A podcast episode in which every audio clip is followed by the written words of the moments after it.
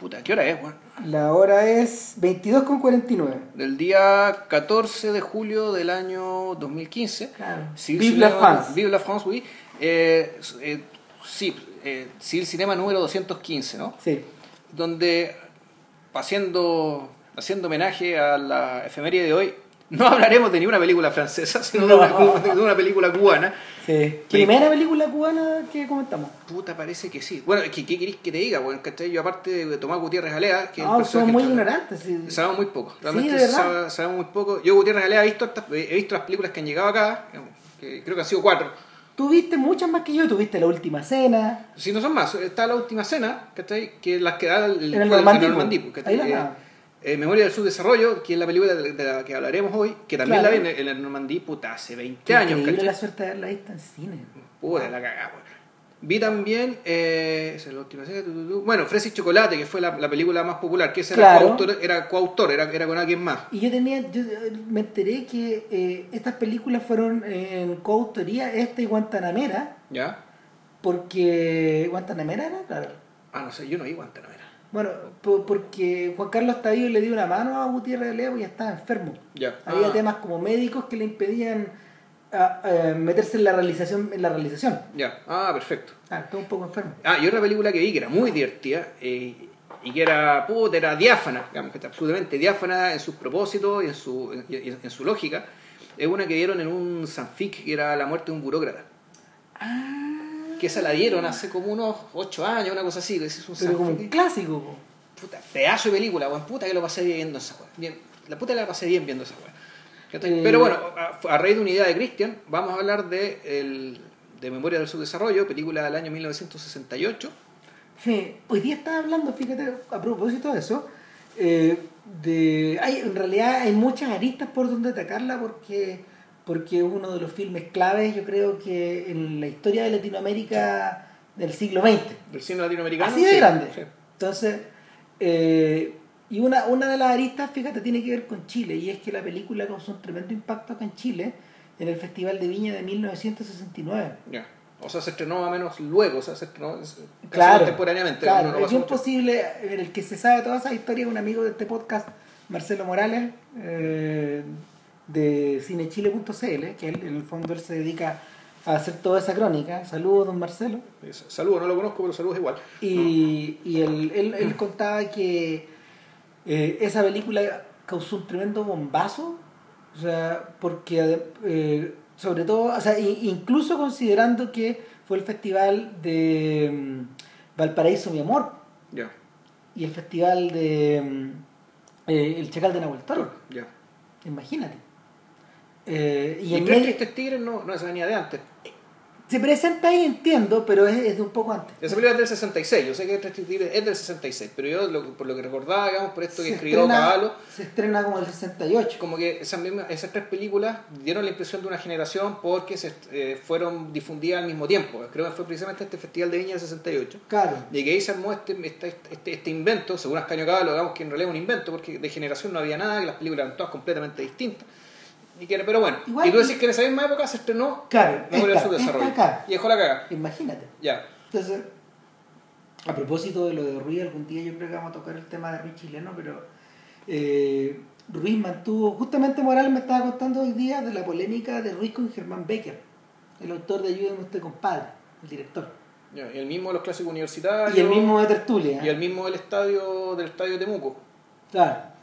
No, no, no, no, eh, no, estoy seguro del estadio de Temuco. Ese señor parece que es más antiguo, Es mayor. Ya, puede ser papá.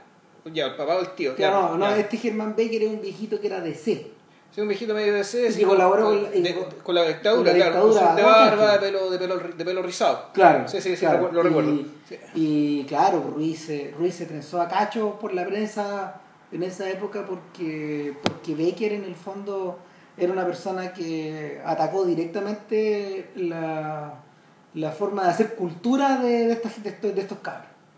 ¿Cachai? Este tipo era un poco mayor en realidad, pero según Ruiz, eh, según Ruiz, eh, su cine estaba teñido de ideología y por eso lo saco colación, Ya. presentando uh, un Chile que era para la exportación. Un Chile que era para la exportación y que era, y que, y que era para el hueveo. en el Ya. fondo.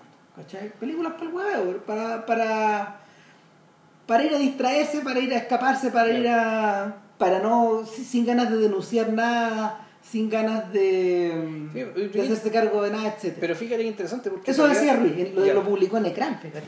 Sí, pero lo extraño es que eh, es que el- la dimensión, digamos, puta, lo que es el hueveo chileno, el carnaval chileno, es súper poco exportable, po. Sí, en, en la práctica lo que ha sido exportado de Chile es todo lo contrario. ¿Cachai? Lo, lo- lo que ha sido exportado de Chile puta, ha sido el drama, el cagazo, el trauma, weón. Bueno, y de hecho lo que Ruiz decía en ese artículo era que al preocuparse de las naderías, estabas, estabas convirtiendo a Chile en un país inexistente. Eh, ahora, él no condenaba las naderías, él no condenaba las naderías, a- a- no condenaba a las naderías como mera trivialización, sino que en el fondo era como pon- era como ponerte una camiseta de ser bueno con el hueveo, era como estos comerciales insoportables de la Copa América Ya, claro. que, que mm, evocaban todo lo contrario de lo que tú veías en la cancha. Ya. Y, lo que hay en la calle, y lo que hay en la vida, weón. y te da- todo, claro, y te dan ganas de hacer explotar el televisor. Claro. Era básicamente lo mismo. En el fondo, eh, la publicidad de la Copa América eh, es el triunfo de Baker para estos efectos. ¿Cachai? Ahora, eh, puesta en ese contexto, una película como la de Gutiérrez Alea es como un ovni. Sí, pues. Es un. Es un ovni que aparece como de la nada porque. puta, Es un, o sea, no parece de la nada si es que habéis visto antes las películas de Godard. ¿Cachai? Que es lo que tenemos que. que, que, básicamente, este es el gran tronco del que sale la, la, Exacto. peli- la película. el de- mundo de Antonioni, el mundo de Rossellini, del del Rossellini de, In- de Ingrid Bergman, de esas películas, Claro. y el mundo de Godard. Pero sobre todo Godard, ¿cachai? Porque.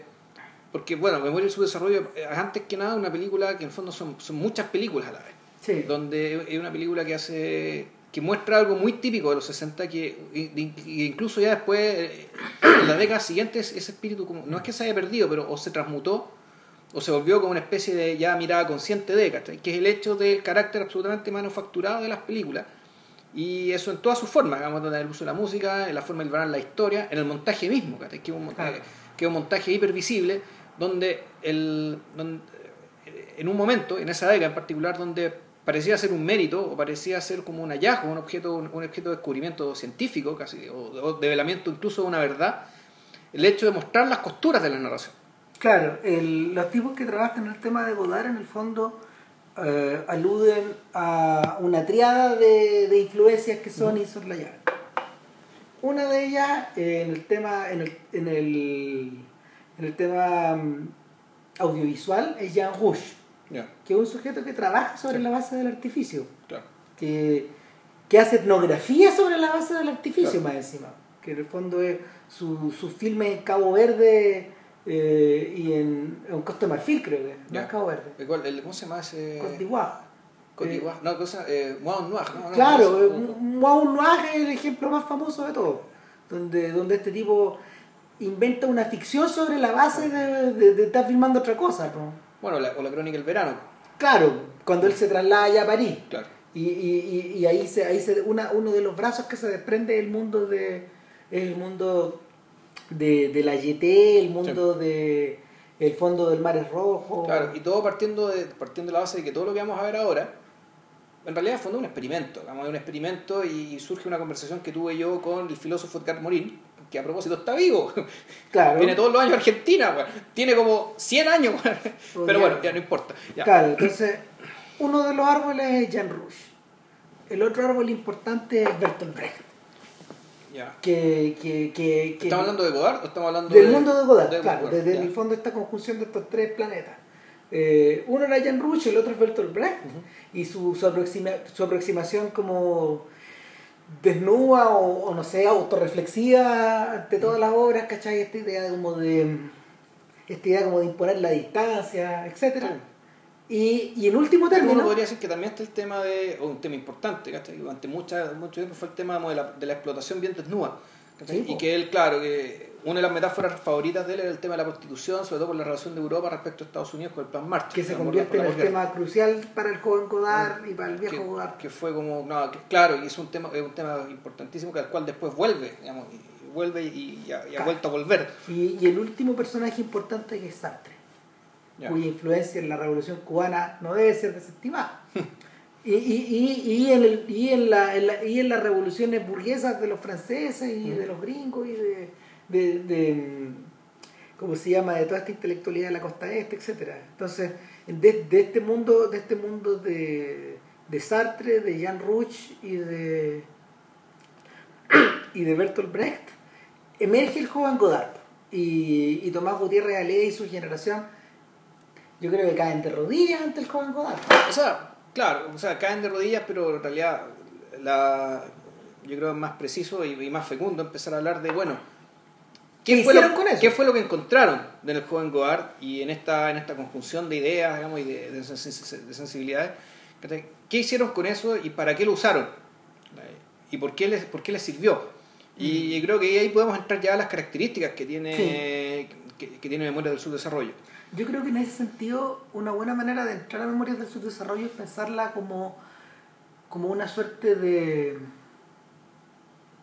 Es una película que, que es una película que emerge desde un rincón desde el- del desprecio. Ya, del desprecio. Así me la imagino yo. Yo durante toda la película pensé que, que el protagonista, eh, Sergio, ¿no? Sergio, Sergio. sí, eh, que el protagonista eh, era, era en el fondo una especie de stand-in o de doble de Michel Piccoli. Ya. ¿Cachai? Así, lo- así me lo imaginaba yo.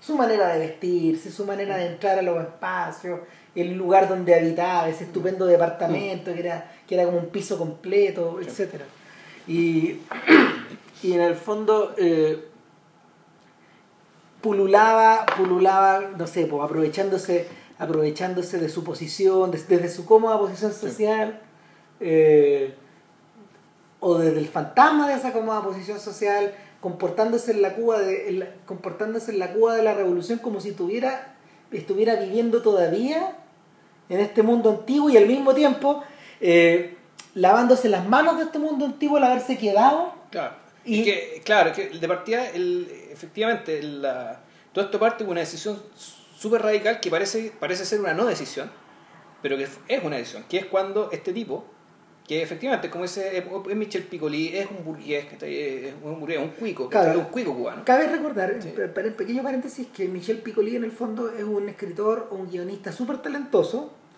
que en vez de estar escribiendo películas junto con los Rossellini, los Mm. Truffaut y toda esta, toda, esta, toda esta gente, se vende al más puto productor gringo Claro, para hacer, es Jack Palance, claro. claro, una adaptación de la Ilíada. De la Ilíada, no, de la Odisea. De la, de la Odisea que va a dirigir Fritz Fritz Lang. De Real Fritz Lang. Que Eh, Exactamente, eh, entonces, entonces eh, eh, en el fondo Piccoli tiene por un, tiene por un lado a la encarnación del arte, al gran dinosaurio Fritz Lang, y por otro lado a este sátrapa, Claro, y tiene, y tiene a su vez una esposa que es la Brigitte Bardot, que, claro, que, que es una rubia muy cara de mantener. Claro, muy claramente, pero en realidad eh, a la hora de... Porque paralelamente que se vende, el fondo el tipo deja que el, que el, gringo se la lleve y en el fondo le está entregando. Mm. ¿Cachai? O sea, entonces, es decir, este tipo renuncia a su masculinidad, pero lo que está renunciando realmente a su inspiración. En ese sentido, el personaje de la Brigitte Bardot bien puede ser una musa. porque, Sí, claro, pues lo es. Una musa que... O sea, es ambas cosas, es la musa que, le- Claro. que le, le termina negando sus favores. Claro. ¿cachai? Y, y por cuyos favores, ¿cachai? efectivamente el tipo trata de recuperarlo. Eh, y para la esto- película... Y para estos efectos, eh, la película en el fondo transcurre como en tres partes. Está, transcurre como el desprecio. Claro. Transcurre como una sección, transcurre como dentro de En Cinecittà. Chinchita y en su alrededor, digamos, el departamento Claro. donde vive. donde vive. Luego transcurre un largo trecho en el departamento de Sí. Picolí. Y el último trecho de la película En la transcurre en en Capri, la ¿no? isla, en Capri. En Capri, sí. No, no es casualidad también que sea Claro. Capri, su esplendor romano. Claro. El, mar, el mar Mediterráneo más azul que se ha filmado en la historia, etc. Y entonces, eh, en, ese, en ese mundo como de tremendo confort, Claro. donde Picolí en el fondo, eh, él, él por renunciar a esto nos está yendo al caño también. Si son, ge- son gente que... Gente estupenda. pues, Gente estupenda, Que vive claro. estupendamente. Claro. que- y Por- cuyo infierno es otro. Claro, por el contrario, el tipo que renuncia a todo eso de golpe es Piojo. Claro. ¿Cachai? El, el, el personaje de Jean-Paul Belmondo en Pierrot le fue unas cuantas películas después. Claro. Ese huevón renuncia, de hecho, de hecho se lleva. eh, el, el- el acto de renuncia es a todo nivel, pues es, es ideológico, Mm.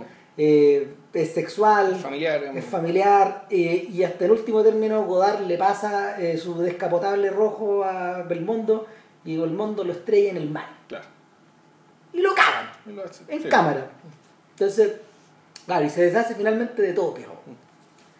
Y, y termina, termina, eh, termina también en una isla con un montón de, con un, con un montón de dinamita en, el- en la cabeza, a la cabeza. Eh, nada, pues, y claro, como, pero volvamos a lo de Sergio. pues. Claro, entonces, eh, Sergio lo que hace es cuando toda su familia, toda su familia de cuicos se va, y él decide no irse, un poco porque el tipo está, tiene cierto nivel de, no sé si simpatía por lo que viene, o interés por lo que viene, y también por una profunda repugnancia ¿cachai? por toda la gente, por la- toda la gente que se está yendo, incluyendo sus papás, Sus amigos, sus, sus amigos, su esposa. Sí, todo. Entonces, es, un, es un tipo que ya tomó la decisión. En el fondo, o sea, ya el proceso no es como. no- aquí la historia no es, no es como el tipo se da cuenta de que está en un lugar en el cual no debe estar y renuncia a él. Aquí la renuncia, esto ya empieza con esta renuncia. Y la película entera ya vendría a ser, bueno, ¿qué viene después? Pues, pues, ¿Qué lo- queda después? Lo interesante de esta película eh, eh, es que parte de un presupuesto distinto al de muchas películas de filiación comunista italiana, que son medias contemporáneas que parten con la toma de conciencia. Claro. Eh, eh, es tan común eso que de hecho la sublimación de eso es el mundo de Bertolucci, donde la toma de conciencia es una especie de acto ritual, que tú, tú vas y lo, haces- y lo haces, y denunciáis o cometís un crimen o matáis a alguien o no sé, o, o, o abjuras de alguien, etcétera, o traicionas. ¿cachai? Pero, pero acá no. Es que no sabéis siquiera si tome conciencia. También es muy interesante el hecho que una película oficialista, filmada con la con plata del ICAIC, en el fondo el instituto, el, Instituto de Ciencia y Arte, de la Ciencia y Arte y Industria, creo que es el nombre de, Cu- de Mm. Cuba, es de la sigla ICAIC, que es el que puta, es el riñón audiovisual del régimen. Puta, fue una película cuyo protagonista es un protagonista, puta, uno podría decir un enajenado burgués, ¿cachai? Un tipo que en realidad no, nunca manifiesta ningún tipo de interés por la, por la revolución y por el proceso que está pasando. Y ni siquiera manifiesta un juicio positivo tampoco por lo que está pasando. Sinceramente yo todavía no lo entiendo. No- yo no entiendo cómo esta película pudo germinar al interior de eso. Es que es una película que al mismo tiempo tampoco es particularmente crítica del régimen. Sí es muy crítica de la idiosincrasia cubana en general. Entonces uno podría decir, bueno, eh, por lo tanto, es crítica del sujeto histórico del pueblo, este, de, lo que, de lo que decía Chichik respecto de lo que hacía tan. de, de- de- de lo que hacía tan, ¿cómo se llama tan reprensibles para el régimen comunista aquellas películas que puta, en el fondo se reían del pueblo, se reían de la gente, y, y- porque- reírse de la autoridad ya es parte del asunto, te puede ir, te puede ir de, la, de las autoridades, ¿cachai? Pero poner en duda la capacidad del ciudadano común y por tanto, del pueblo, ¿cachai? De llevar adelante el programa revolucionario, ¿cachai? Puta, eso era anatema. Y esta película lo hace. Yo creo, yo creo que eh, esta película además viene beneficiada de otra cosa. yo O sea, lo hace, perdón, en una de sus vertientes, que es la vertiente que sigue a Sergio. Porque la película tiene más vertientes. sí, claro que Ojo, sí, entonces claro que sí. ahí tú uno dices, puta, aquí se arma un rompecabezas, ¿cachai? Que el último término, de partida, yo pensando como, pensando como jerarca cubano, ya bueno, de partida, mostrar una película como esta, efectivamente, le demuestra al mundo, ¿cachai? Que no estamos filmando en puros bodrios de concientización, ¿cachai? Sino que, puta, aquí tenemos gente pensando, trabajando, ¿cachai? Haciendo, haciendo películas que se cuestionan la realidad más allá de la, de la misma ideología. ¿cachai? Por lo tanto, puta, mostrando esta película, tú decís, somos un país más libre, digamos, de lo que dicen que somos. ¿cachai? Eh, chucha, se me fue la idea. Bueno, no, lo, ¿sabes que estaba, estaba pensando, estaba pensando que esta película viene beneficiada de, de, otro, de, otra, de otra coyuntura. ¿Ya? El gen- la génesis de esta película en realidad eh, cabe... De una novela. Claro, es una novela. Es una novela de. ¿Cómo se llama? El mundo es no es. sí. Eh, exactamente, que aparece en el filme, sacándose la cresta. Sí mismo, claro. Debemos explicar cómo. Pero, pero que, que es, una, es una novela que es una novela y en último término una película que va a benefi- viene beneficiada como de la de los primeros die- de, de la, de la situación de los primeros 10 años de la revolución. Esto es anterior al escándalo y al encarcelamiento de Berto Padilla por ejemplo, que marca un antes y un después en el compromiso de los intelectuales latinoamericanos respecto de... Con, ya, con la revolución, ya. Eso por un lado. y por otro lado está también en la frontera de, de la marcha al exilio de parte de la primera intelectualidad revolucionaria que se generó eh, en la isla. Y esto fue antes. Claro. Ya. Claro, o sea, eh, te lo comentaba el otro día que el que por ejemplo observar lo que ocurre con Memorias de un subdesarrollo a la luz, por ejemplo, de, de la vida de gente como como Guillermo Cabrera Infante. Eh, puede ser útil, porque en realidad eran amigos todos ellos. Ya. Y luego viene un periodo de rompimiento y de hecho eh, uno de los, hay un episodio famoso de Gutiérrez Alea trenzándose a combos con el hermano de Cabrera Infante, el hermano cineasta, Ya. que, que había, que había, ¿cómo se llama? sufrido la censura, porque él también participó en el ICAIC, Ya. había sufrido la censura de su primer corto, que de hecho está en, ¿Está en YouTube? está en YouTube. Ah, estupendo, ya. Y, y claro, y también está el caso de Néstor Almendros, que tuvo que salir cascando a, a España. España se. Rajado, rajado. Y, y estamos hablando de todas, de, de, de gente, de gente que llegó y que marchó por Castro y de que participaron en las revistas y de que crearon cine, Ya. Entonces es súper complicado. De hecho, O sea, como cisma, por decirlo así. Claro. esta película es de antes del cisma. en la génesis de esto es de antes del cisma. Ya. Pero cuando la película se está estrenando ya te está Ya está la produciendo. cagada. Ya está la. Ya está la ya. ¿cachai? Pero cuando la película se filmó todavía no. No, Ya. yo creo que yo creo que por eso la textura es particularmente rica y, y eso se presta a, a una gran cantidad de ambigüedad que va cruzando la película de, de- de principio a fin. Ya. Ahora, un detalle importante de esta película es que, eh, tal como ocurre con buena parte del material de Godard, está narrado en primera persona. Eso también me imagino que tiene su origen en el libro. Naturalmente. Ahora, está estructurado de forma episódica, Claro. con capítulos incluso. Pero sin. Pero no, pero yo recuerdo, no tienes intertítulo. No, No. ¿o sí? No, creo que sí. No, no.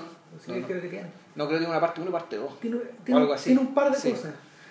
Pero lo, lo otro que sí tiene, lo otro que sí tiene es que eh, los personajes que aparecen, algunos de ellos no son recurrentes. Van, no- van desapareciendo en la medida de que Sergio Si la gente se los va encontrando o Sí, reencontrando. Exactamente, desfilan. O sea, como que son como un- es un desfile de tipos humanos. Claro. Que también tiene que ver con la misma forma de Sergio de ver la vida. Sí. Esto, el, el- el- no, el no apegarse, esto estar ahí como en suspenso, en suspenso como flotando. Claro, eh, y eso redunda que finalmente la película sea Sergio. Sí, O sea, pa- para, para esos efectos. No para los efectos globales de los que Mm. vamos a discutir. claro. Pero, pero para esos efectos tú vas haciendo la travesía con Sergio.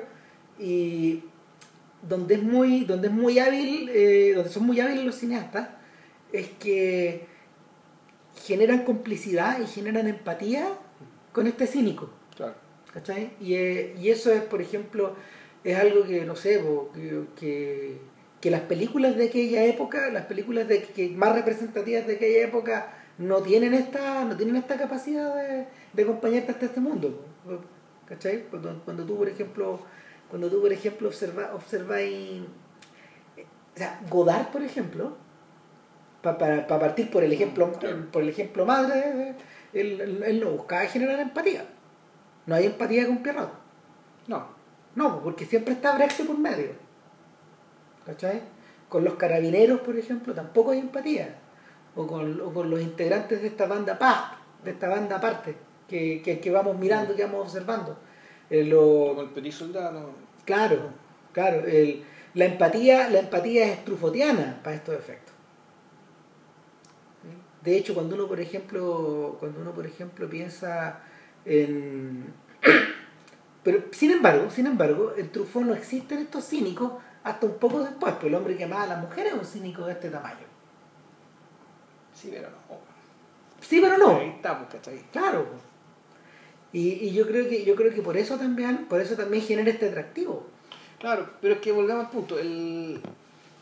A ver, este tipo ya tomó una decisión y esa decisión está tomada ya a partir de su cinismo. Es decir, tú- esto es una persona que cuya toma de conciencia en realidad no es una toma de conciencia revolucionaria, sino que es una, es una toma de conciencia que ya viene de antes y que tiene que ver con, ¿cómo decirlo? Con un, un desacomodo y un desacomodo que uno también podría decir bien, bien europeo, bien previo, bien antiguo. O sea, este tipo, este, este tipo de, de, de dandy que anda flotando por la vida. Eh, eh, no un invento, naturalmente no es un invento cubano, No. pero era muy interesante ponerlo Puta, en un contexto en un contexto revolucionario de, de- o por revolucionario de, de nivel de agitación importante, de, de toma, de toma de partidos importante, y donde, bueno, este weón no toma partido, pero toma partido, puta, toma el, toma el partido de sí mismo, él, en el momento del partido de quedarse y aprovechar la coyuntura revolucionaria al fondo para deshacerse de, de- de lo que le estorba.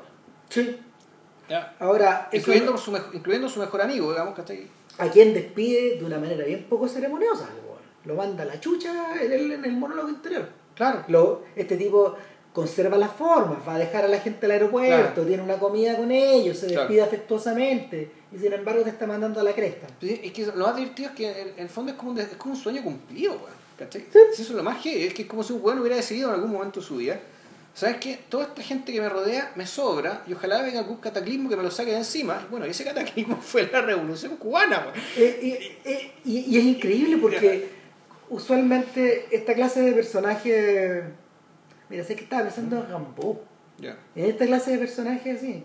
O sea, Rambo, Rambo llega un momento en que se arranca el desierto. Sí, claro. Y en el fondo, a lo, a, lo, a lo que voy es que usualmente estos personajes se fugan. Acá este otro dejó que todos se fugaran y se quedó. Y él se quedó. Claro, y, y- él se quedó, y, pero bueno, y ahí te empiezan a explicar, y este es el tema de la empatía. ¿De verdad? ¿De dónde viene la empatía con este sujeto? Puta, porque efectivamente, es un este es un personaje que no, no, vamos a decir, no tiene ninguna gran virtud, no es una persona particularmente amable, ¿no? ni particularmente atractivo. Sí, es un buen culto y educado, tampoco va a decir que es muy brillante, No, es un genio no. relativamente lúcido, De, digamos, de hecho, de hecho, hay momentos en que él se refocila de su mediocridad y de su incapacidad para escribir un libro como a él le hubiera gustado. Claro, y ahí está el tema, uno empieza a decir, bueno, aquí hay una historia previa, y donde la historia previa, eh, puta, es que fue- no, no, es que no sé si estamos haciendo lo correcto o no, porque no vamos a meter con la historia con su polola alemana, Lo que pasa es que, ¿cachai? a ver, Donde, mira, en general, en estas películas donde la conciencia se va disolviendo, porque eso es lo que va pasando. Sí, Eh, estas películas se abren y al abrirse, en este caso al abrirse se abren en, la se abren en su propia conciencia. Entonces, lo que, lo que Gutiérrez Alea eh, aprovecha es que en algún momento este personaje que flota solo se vincula con alguien. sí, Y al vincularse con alguien, él aprovecha de meter la cuña del pasado. pasado. ¿Cachai? Eso es lo que eso es lo que ocurre y lo que y, lo- y- y para que ninguna de esas cosas quede disonante, eh, el pasado viene vinculado a una amada. Vino acumulado una amada y, a un, y, a- y a un- una, y una amada que además, volvemos al tema de la musa, que era, no era una musa que en el fondo le inspirara, le inspirara a escribir, pero era aquella que sí creía en que él podía escribir. Claro. Y por lo tanto, cuando este tipo, este tipo en el fondo cayó en una trampa. ¿Cuál fue la trampa? La trampa que su papá le regaló una modelería, entonces en vez de ser un escritor se convirtió en empresario. Sí. Es, es la, es, es lo que para estos efectos es lo que Vargas Llosa, por ejemplo, yo- o- no hizo no hizo de joven cuando cuando le rogaron que se quedara que siguiera estudiando derecho en Perú, o sea, en la vida real y, y aprovechó el casamiento con su prima para irse a París. Ya. Y, a París Y, y arrancar. ya. Claro, y, y a París significa, no sé, po, irse a una guardilla, vivir también una especie como, no sé, de, de sueño romántico por un lado, cagarse frío por otro. Cagarse frío, Y- con un poco de hambre. Claro, y terminar de corregir la ciudad de los perros y luego man, mamarse la casa verde entera en ese periodo. Ya, ¿Cachai? Que parece que fueron años bien- tremendos. ya. Entonces, eso es lo que no hace Sergio. No sé si por falta de carácter, por falta de incentivo. Eh, hay un No, tema... es que, entre, es que entre medio quedó una cagada porque ella se fue a estudiar lejos. Ella se va a Estados Él se Unidos. fue a Estados Unidos. Entonces él o se iba con ella, Claro. pasó el tiempo, te- tenía, tenía que irse con ella y dedicarse a la escritura, o, recibir el, el regalo de plomo, digamos, que, fue la, la modelería. Claro, la modelería del papá. Claro, para estos efectos, perdón, eh, el personaje de Sergio ahí aparece de verdad con el pelo normal que él tiene. Sí. Porque, de hecho, Gutiérrez Alea tuvo, tuvo dos problemas de casting. Uno, que el, que el actor que él quería seleccionar, que está extraordinariamente bien seleccionado, Sí. ¿cómo se llama? No me acuerdo cómo se llama el actor. Puta, se parece a. Se parece un poco a Jean-María Volonté. Un poco, sí. Sí, pero tiene, se parece mucho más a otro actor más que uno lo vi, este weón, a John Malkovich. Totalmente. Es igual a John Malkovich. Sí. Ya no estoy buscando el nombre. Buscar el nombre, claro. Pero, pero el, eso por un lado. Y por otro lado, tuvieron un tremendo problema con la gringa, con la alemana. Ya. Que La- parece muy poco. Es que la eligieron por el look. Ya. pero cuando la aprobaron eh, para actuar No actuaba ni una hueá, un desastre entonces todo el todo el flashback que iba a ser más importante lo tuvieron que obviar Claro. Y convertirlo en. mataron, pura- mataron todos los diálogos de ella Claro, hacerlo todo puro relato.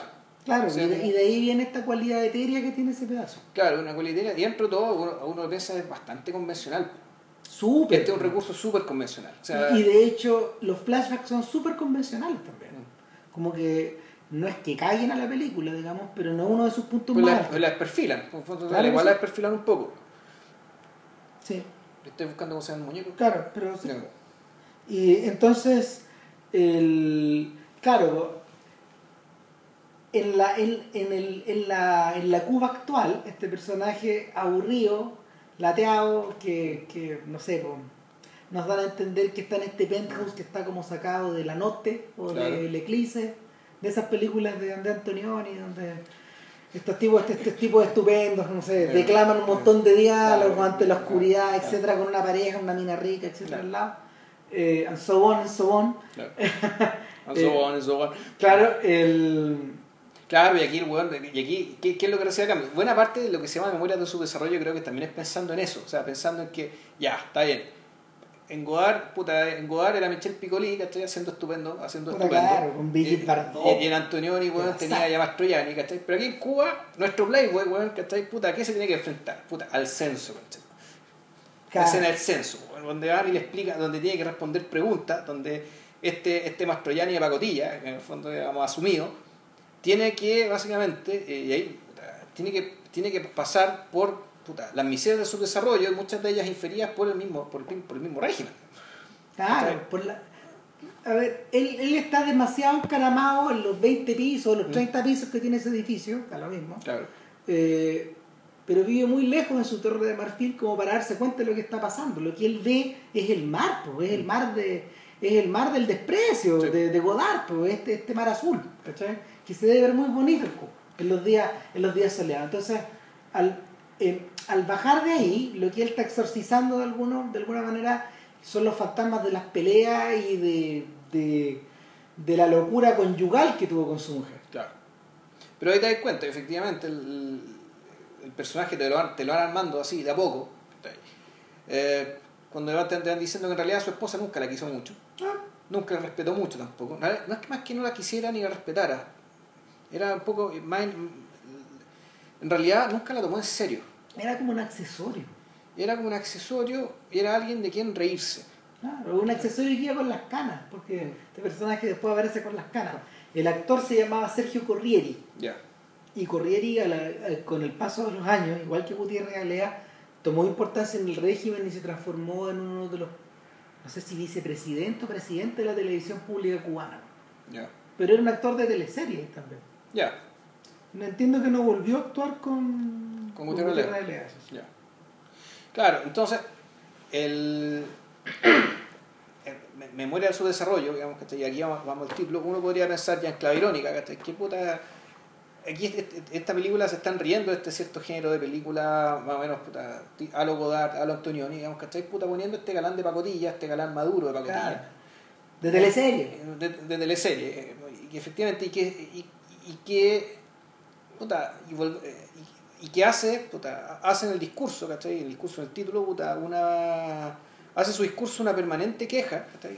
De aquello que no tiene, y de aquello que no tiene porque el país no se lo puede dar, sea el país comunista o no comunista. Entonces, hay, aparte de la historia, aquí estamos como a otra línea argumental de la película, que está la historia, está el deambular de Sergio, que podríamos, podríamos decir que puta, básicamente, ¿qué es lo que hace Sergio? Va, se queda, se van sus amigos, eh, seduce una tipa, ¿cachai? una tipa a la cual lo aburre rápidamente, Sí.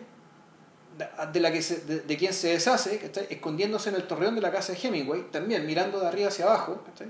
y dejando digamos, que el mar, del, el mar de la vida se lleva a la gente que está abajo, digamos, y él se queda arriba mirando. Y resulta que después, ¿qué pasa? Le pasa el censo, qué sé yo, pero lo único importante que realmente pasa es que después aparece esta tipa que está diciendo que está embarazada de él. Y se complica todo.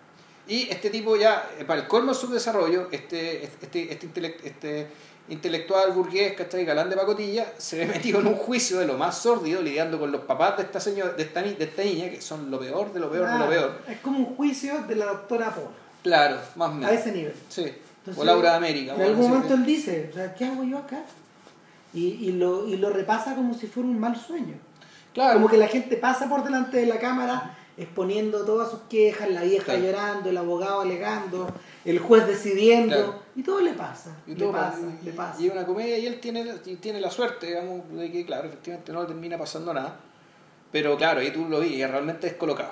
¿cachai? O sea, él, eh, porque en algún momento tiene que enfrentar a gente real, Claro. gente siendo lo que, lo que realmente es. Porque con su familia, con sus amigos, ¿cachai? nunca se ve así porque parece que fueran todos tan tiesos, tan compuestos y tan hipócratas, en último término, como ellos. ¿Cachai? Pero cuando se enfrenta con gente real, actuando primariamente, eh, bueno, está descolocado. Eh, Completamente perdido. de hecho, eh, dos cosas al respecto. Hay que tomar en cuenta que esta es una película de época. Sí, pues una película que transcurre, decirlo, esto transcurre poco después de la revolución hasta la crisis de los misiles. E- e- Ese es como el, el espacio que abarca. O sea, la película fue hecha seis años, de- seis años después de esto. Claro, estrenada años. Sí. Lo segundo es que tal como tú decías, hay una, hay una suerte como de, de queja constante contra el país eh, y de una especie como de condolerse genealógico y, en este, y la conclusión es obvia. Eh, y en ese sentido es increíble. Gutiérrez Alea se parece un poco al, a, la, a la jalea que tiene en la cabeza Gabriel Infante Ya. en Los Tres Tristes Tigres. Porque en el en este mundo en este mundo de en este mundo de Sergio Carmona así se llama el protagonista eh, él parece confundir los males del país con los males de la familia y en último término confundir al país con la familia o con la raíz y, y, y en- y lo que él cree que está ocurriendo es que es el país que se está fugando. Es el país el que se está fugando. Su país es el, que está, el que se está fugando. Y lo que queda son los figurones. ¿Cachai? Los figurones de un régimen que para él no significa nada y, y es como si fueran estos personajes recortados de Playtime que están puestos ahí al fondo y que no, no tienen ninguna no tienen ninguna significación. Sin embargo, cabe señalar un detalle importante que eh, en una noche de juerga desesperada eh, eh, Sergio, Sergio de verdad se encuentra con el pueblo po. Y, y Gutiérrez Alea hábilmente utilizó en su secuencia precrédito Sí, pues. ese mismo, ese este mismo, ese mismo mismo pedazo. carrete, un carrete en la calle, lo anticipa, claro, y, y- y la película empieza con el son de las congas Claro. y el son de la percusión De la experiencia. Claro. afro, negra, Negra, derechamente ¿cachai? negra. Cuba claro. negra, que es una Cuba que acá no se ve, eh, salvo muy de lejos, eh, y, y imágenes callejeras, un tiroteo en medio de este bailongo, eh, Un muerto. claro, y el rostro, el rostro, el rostro de una negra mirando a la cámara con los ojos muy abiertos. Y, y en el fondo tú sientes caos, selva, revolución, y como que sientes que se viene todo encima. Y lo que viene después es este, es este de- El aburrido de ambular de este burgués. Exacto. Eh, da la impresión de que este, de- de- de- es interesante porque en Los Tres Tristes Tigres de Gabriel Infante es todo lo contrario. Cuando tú empecé a leerlo son un montón de monólogos interiores de distintos personajes, eh, de distintos personajes cubanos, de todos los extractos sociales. Entonces tenías hablar popular, tienes hablar culto, tienes hablar eh, de, de nightclub, presentaciones, cosas de radio, eh, material por escrito, y también hay, también hay personajes que hablan desde la burocracia, etcétera Profesores. Dueñas de casa, marido, amante, y, y- y tú te vas llenando como de sonidos.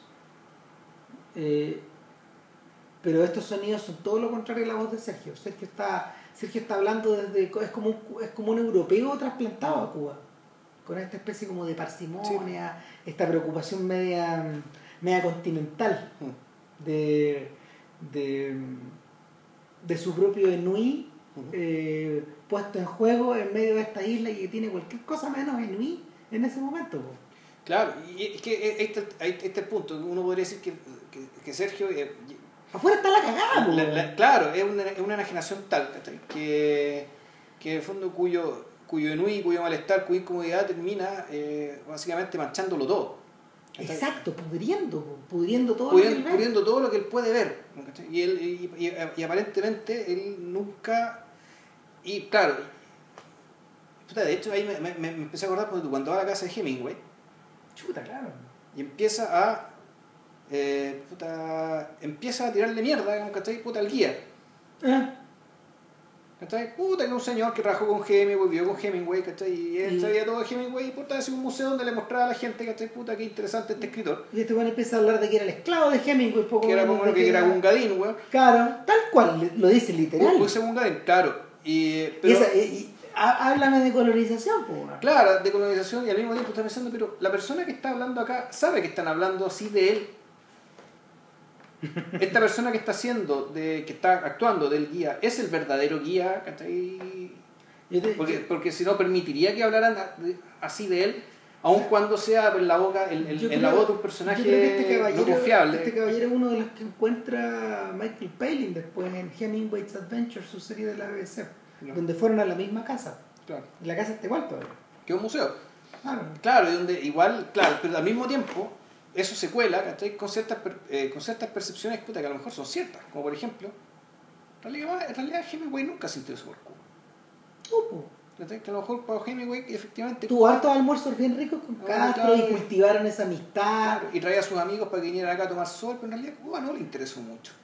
O sea, Ahora, y la pregunta de vuelta, bueno, ¿y a ti te interesa Cuba? O sea, Ah, claro. o sea, a ti Edmundo Desnoes, a ti Sergio, Sergio Carmona, a ti Tomás a ti Gutiérrez. Tomás Gutiérrez Alea, ¿qué, qué te interesa? Esa es la pregunta de fondo. O sea, eh, y eh, el aspecto cruel de eso es que Uno podría decir que aquí hay una- está las, o sea, por una parte dijimos, la película avanza por el lado de los episodios, decir, las cagadas que le pasan a Sergio, estas Claro. las cagadas que se busca a partir de su propio aburrimiento. Por otra parte están los discursos de Sergio, o sea, está básicamente su corriente de pensamiento, que es un poco otra cosa, Sí. que no siempre va de la mano con todas estas No. cagadas que le pasan. A veces sí, a veces no, y a veces irrumpen, como por ejemplo la, el- la crítica que él le hace al autor de la novela, en el fondo, donde el, el- el autor de la novela se, se demuela a sí mismo. Porque, porque está, Ya. Está en una Sergio, mesa redonda. Sergio en uno de sus ratos de aburrimiento debe leer en el diario. Ya, puta, hay una mesa redonda de escritores revolucionarios, weón, anda a debe leer en el mapa que va a haber, Claro. claro, una mesa revolucionaria. Una mesa escritora revolucionaria. Entonces, Y están acreditados, todos esos son de verdad todos, pues, todo- esos están es acreditados. Una sí. lectura de verdad. Claro.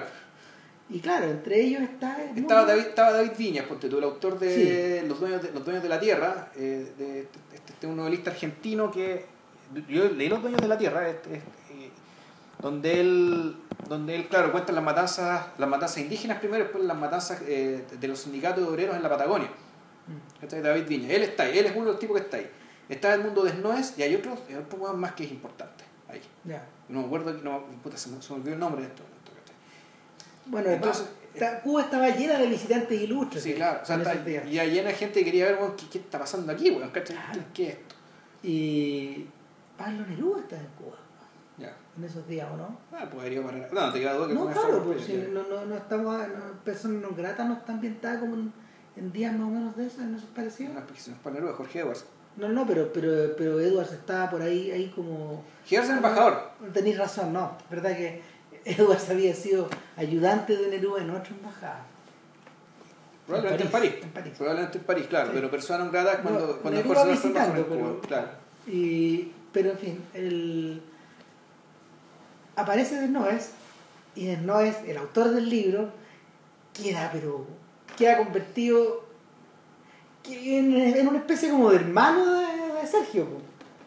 Es que no puede no serlo, pues sí, el mismo autor, digamos. Claro, Claro, entonces tú decías, aquí empieza, empieza una, una retaíla, no insultos, ¿cachai? Pero sí una especie de descali- descalificación ya existencial, ¿cachai? Artística y existencial. hay gente que se mete a opinar, de hecho, y, y, y- y opina, y bueno, y opina desde la ideología, desde la ideología. Y pa- para, para- en, en esas condiciones es lo lógico que opine desde la, Claro. desde la ideología. Aunque hoy día nos parezca trasnochado a lo Claro. mismo, de lo mismo la opinión que tú sustentes al Claro. respecto. Eh, ahora, ese es un callejón sin salida donde estos tipos se meten y, y muchos de ellos terminan presos de sus ideas en la década siguiente. Ya. Eh, Gutiérrez Alea, eh, Gutiérrez Alea yo creo que Habría, que, habría, que verlo, habría que verlo con más cuidado después, pero no, me, me da, me da la sensación de que él, que él queda preso un poco también de, de, esta sensación de tener que ser un cineasta oficial.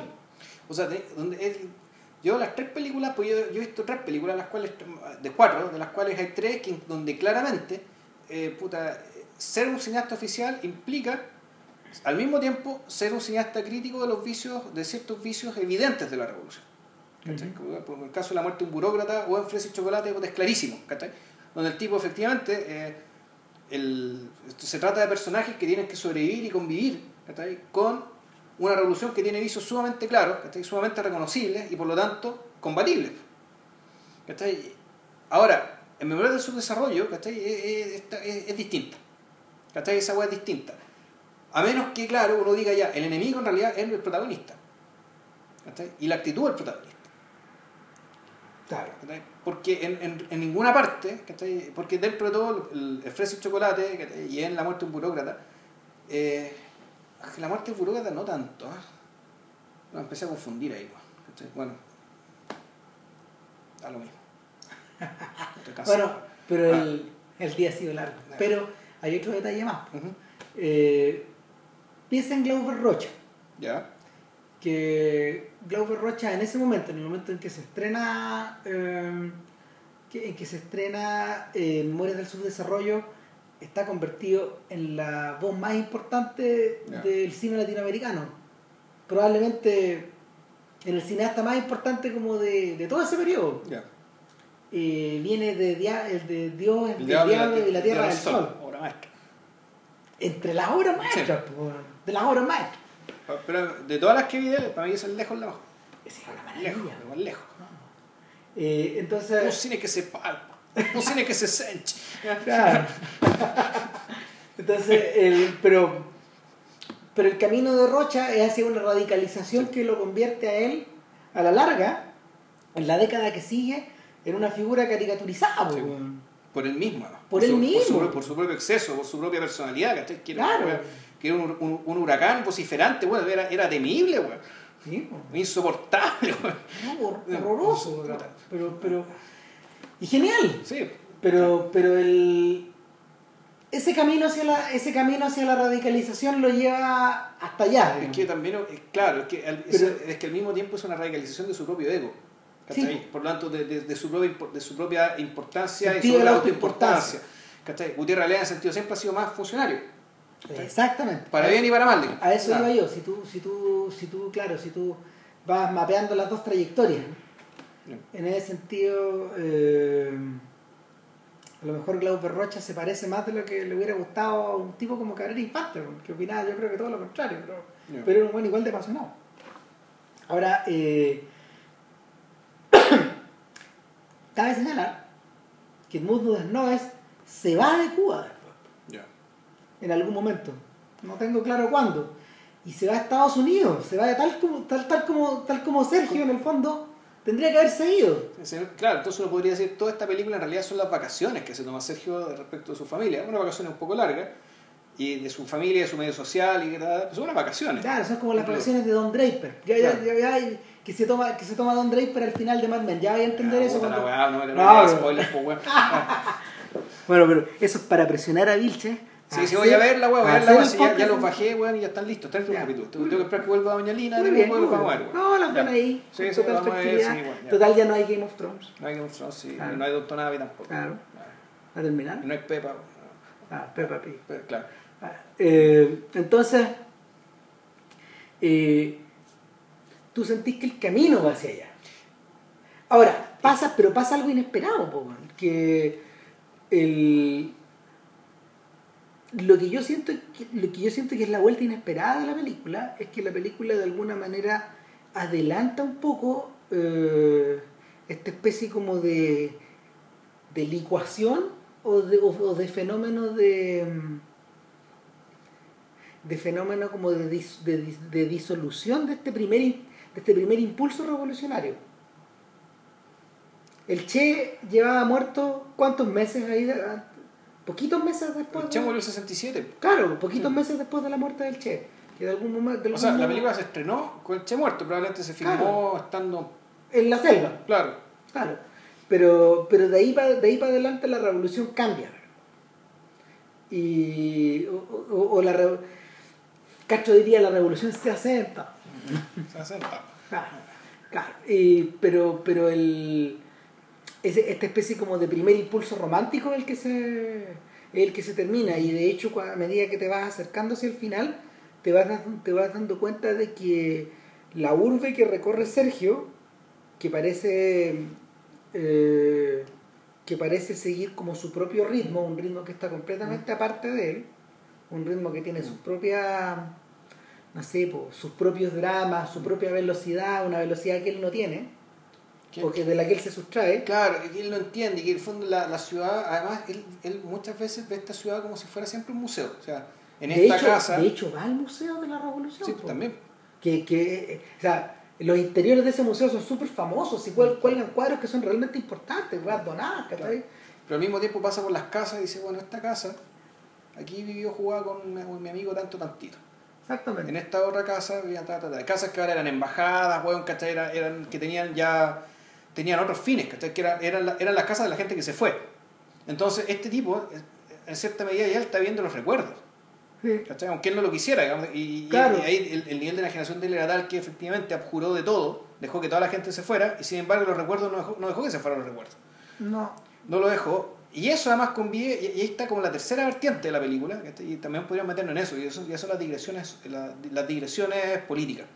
Mm. Por ejemplo, cuando antes hace de la eso, vaya. ¿Ya? Antes de meternos ahí, eh, eh, y un último apunte respecto de esta mirada Ya. nostálgica que él tiene, eh, en cierta medida y en un momento te asalta la sensación de que, de que por, esa, por, esa, por esa misma razón Sergio no puede compartir el mundo de los tres tristes tigres, Ya, sino que comparte más el mundo de los Carlos Fuentes, de los José Donoso, ¿cachai? de los Alfredo Bryce, de ese mundo, este mundo encopetado, pituco. Claro, eh, del, que no pueden salir nunca. Exacto. Fondo, y- no, no pueden salir nunca. y, y de hecho estos tipos hicieron sus mejores armas literarias sobre la base de esta de, de, de- de Puta, tener hablar de lo que saben. de tener claro, de tener Claro. que permanecer adentro de esta cárcel Claro. o tratar de rebelarse fugarse Ve- Pero siempre ahí. Jaime Bailey Mm. actualmente es como eh, no, no es la versión deformada ni caricaturizada pero yo creo que es la versión mediatizada de ese conflicto Ya. Claro por ejemplo Sí, claro, y, es que, y ahí uno podría decir aquí, claro, aquí lo que están diciendo, ¿cachai? Y eso, puta, uno podría incluso hacerlo calzar ya con el, con esto que, lo que estáis diciendo tú, o sea, acerca de cómo se agotó un impulso revolucionario, o dicho de otra manera, hay una primera oleada de hueones que desertan de la, de la revolución, ¿cachai? o que, lo, o que los patean Los patean. Pero en este caso, en el caso de, el caso de, de Mundo digamos, ¿cachai? guion Sergio, Sergio Carmona. Puta, esta es gente que se quedó con la revolución probablemente por las razones equivocadas. Y, uno podría decir, aquí está la lectura oficialista escondida. y aquí vamos a las Aquí, aquí implicaciones está, y aquí está el por qué, por qué esta película en el fondo es una película oficialista, por qué fue financiada por el Estado, por qué... Pero en el fondo esta película terminó siendo ¿cachai? una, una denuncia premeditada de cierto tipo intelectual ¿cachai? que simplemente no le dio el aguante, no le dio el fuelle y no, o no le dio o no tenía las características propias de, de lo que se esperaba de un revolucionario digamos, ¿cachai? para un país para un país como ese entonces puta ¿qué, te encontráis? te encontráis con que este sujeto digamos puta se queda aparentemente porque le repugna su clase pero eso no quiere decir que ahora hace la revolución y con el tiempo se da cuenta de que ni lo que había ni lo que está tiene nada que ofrecerle y cuando llega el momento final, que es la crisis de los misiles, una vez que este tipo pasa por todas las, por todas las pequeñeces del juicio, digamos, ¿cachai? por esta otra niña que conoció, el tipo rápidamente se disuelve, se lo traga la noche, tal cual se lo traga la historia, se lo traga, o deja, deja, de ser, deja, deja de ser interesante, ¿cachai? deja de ser un sujeto histórico y se convierte puta, en, en- en más masa, en más víctima o más lo que sea, digamos, o victimario, Victimario. porque para estos efectos es el un victimario. O sea, de hecho, eh, parece casi una ironía, y esa es la crueldad de esta de que, de que los abusados de esta situación, partiendo por la por esta chiquilla que en realidad no tiene mucha idea de nada, pero yo que estoy pensando en los papás. Que están presentados como dos personajes muy populares. Sí. Personas que hablan, personas que no hablan el castellano de Claro. Sergio, sino que hablan el cubano. Ah, cubano. Entonces, Cubano Pues. Claro, y, y de hecho, claro, y de hecho, eh, que estos personajes que en el fondo están representando acá la masa, o, o están representando a la masa revolucionaria, al, al, al, al, al mundo por el cual Castro hace la Claro, el revolución destinatario de la revolución. son, los, son las víctimas de Sergio, po, porque en el fondo el privilegio de este señorito igual to- de nuevo, de nuevo se, se hace sentir sobre el, se hace sentirse el, el terno, el abogado, las lucas, se hace sentir sobre la mm, sobre la decisión del juez. Eh, independiente de si esta es justa o no es justa. Claro, partiendo de la base porque Sergio sabe cómo comportarse en este, en este, en este Exacto. juicio, aunque Y la le sigue vieja- apareciendo weón, un, un círculo del infierno, digamos. Claro, y la vieja dejando la cagada. po. Claro, ¿Te dando jugo, pues, sí. dan jugo, se contradicen, Mm. mienten, Claro. porque están urgidísimos. po. Si tienen a la cara ahí Embarazada, embarazada y cada vez más embarazada. Y entonces el, no está presentado como una injusticia, está presentado en realidad como una especie de mascarada. Una, una, una, una mascarada, un contratiempo, una molestia. ¿eh? Entonces, Es, es como, eh, claro, como El cuando, tipo va y se saca la verruga. claro, es como cuando Carlito Larraín tiene que ir al, al- al juicio, weón, Ah. que puta, es lo mismo. Más o menos. Entonces, el. Entonces, claro, pero, entonces, volvemos al argumento. El argumento uno podría decir, bueno, esta película entonces se trata de cierto tipo de personaje, ¿cachai? Que estaba con nosotros, pero en realidad nunca estuvo con nosotros. Y que en algún momento desaparece y no nos interesa, ¿cachai? Y que sin embargo en la vida real pues, los personajes se van. Se va y se tiene que ir porque en realidad el, la, la Cuba revolucionaria no tenía nada que ofrecerle, ¿cachai? Porque la Cuba revolucionaria no es para ellos. No. No, es para resolver esos problemas privados.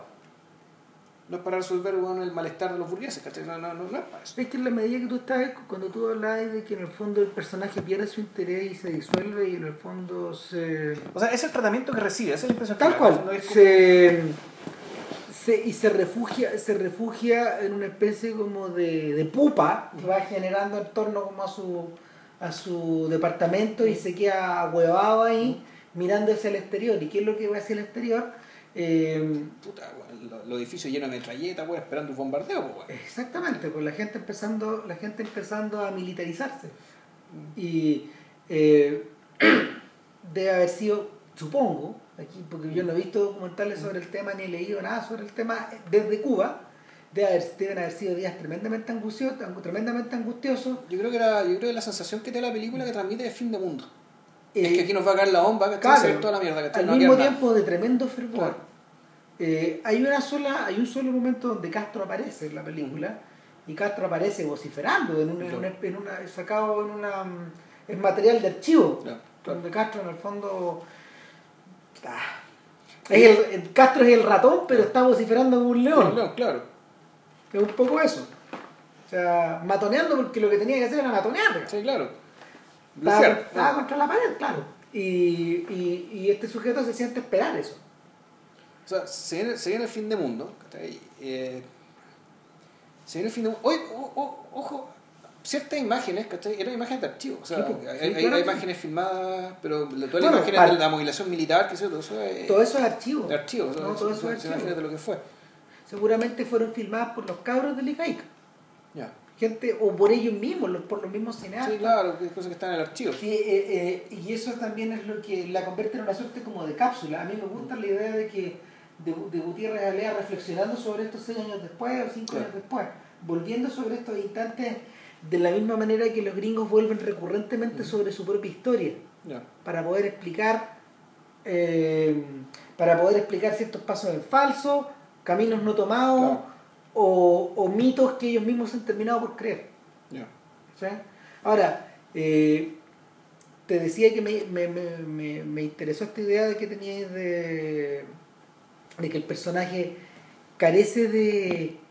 Claro, pierde todo, pierde todo carisma, o pierde toda voluntad de empatizar eh, de una manera parecida a lo que le ocurre al.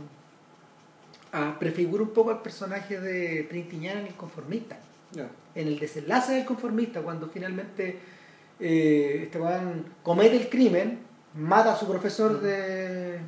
Mata a su profesor de filosofía que era un espía y ingresa por la vía, ingresa por la vía eh, ¿cómo se llama? por la vía por la gran vía hacia la, directo hacia el fascismo. Claro.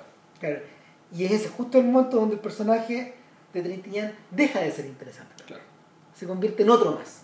En otro sujeto de sombrero y traje negro. Claro, pero en este caso la, yo diría que la solución es distinta, porque, claro, esto ya tiene que ver con una decisión. Aquí lo que cambia es el contexto, el es un contexto puta tan radical, tanto y eso me puede decir también una lectura política, digamos, en un contexto donde ya realmente se nos va la vida, ¿cachai? Este tipo de personaje sobra. No es Mm. por algo que haya decidido, sino que es por ser lo que es. ¿cachai? Es un personaje que no nos sirve. Un personaje cuyas dudas, cuyas pensamientos son banales, absolutamente banales y poco, poco interesantes, y poco relevantes, poco pertinentes. Para, puta, la cagada que se nos viene. ¿Y ca- cabe alguna comparación con Fabrice del Dongo? Fabriz Valserra del Dongo, pues, Porque Fabriz Valserra del Dongo es un personaje que cambia mucho. el, el protagonista de la cartuja de Parma. Sí. Pero, Es un personaje que de partida cambia mucho. Un personaje Pero- que le pasan muchas cosas. que Es un personaje que, que a- a- al revés, que un- un- es un personaje que le sobra pasión, le sobra entusiasmo. pero, y, y- pero y- la- el libro uno podría decir que, claro, su envejecimiento y todas las cosas que le pasan vendría a ser una especie de mutilación paulatina, digamos, de todo aquello que tenía al principio. Este Pero- personaje este ya vendría a ser como el segundo o tercer tiempo de del Dongo, digamos. ¿cachai? estaba pensando que lo que pasa es que la genialidad de Stendhal es que comienza la novela con Waterloo. Sí, pues. Y, y- y la batalla de Waterloo le lleva decenas de páginas. Le lleva decenas de páginas a explicar, volver, Sí. rememorar, revivir esta huida en la noche a caballo, a todo chancho. Y. Siendo este pendejo weón, que se fue a puro dar jugo weón, a Waterloo precisamente por exceso de pasión. Exacto.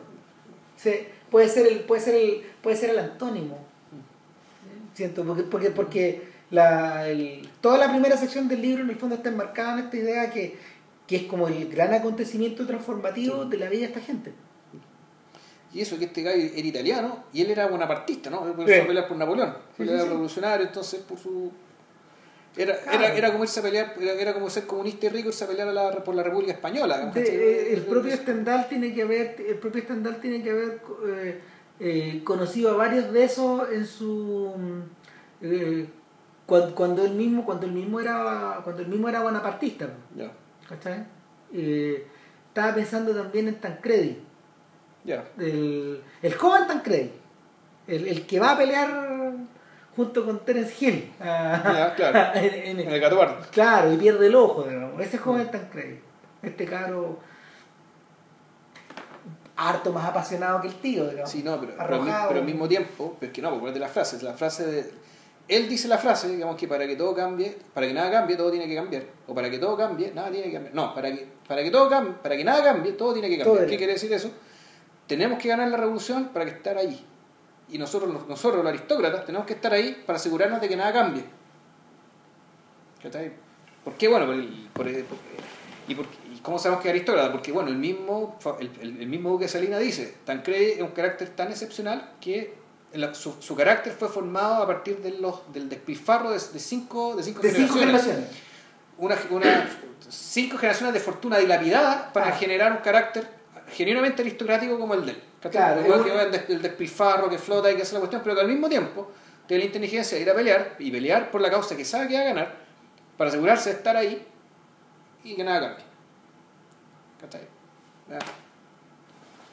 Este personaje es bastante menos interesante que eso, bueno, sí, es- No, es- sí, o sea, el- el- lo que pasa es que, claro, es su desarrollo, pues, es un desarrollo, pero es que al mismo tiempo, pero un personaje que, claro, haciendo cosas no es muy interesante, pero las digresiones, que no sabemos si son digresiones de él necesariamente, o son digresiones del mundo de Noé, o son digresiones de Alea, de Gutiérrez Alea, puta, también le agregan una dimensión, una capa más a esto.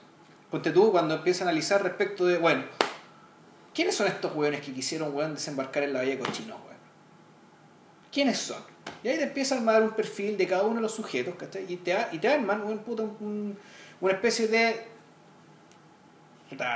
una pirámide sociológica diciendo, bueno, la gente que viene a invadir cochinos representa exactamente la estructura social burguesa y cada uno cumpliendo con su misión, pero se da la paradoja de que todos, al mismo tiempo, aluden a su responsabilidad individual, pero a la hora de, de su, y de su deseo individual y de su individualidad que se manifiesta, pero a la hora de enfrentar los castigos, se escudan en el colectivo. ¿Te acordás de esa parte? Sí. Que es un, un análisis brillante, pero puta. Esto, esto análisis puta marxista, puta bien dialéctico, weón, ¿cachai? Con cruces de palabras, un poco retruécano, weón, ¿cachai? Donde en el fondo te van. Te van No, eh, eh, crema y nata de los años 60. Sí, absolutamente. Hasta ¿Cachai? puntos y coma. Sí, No, claro.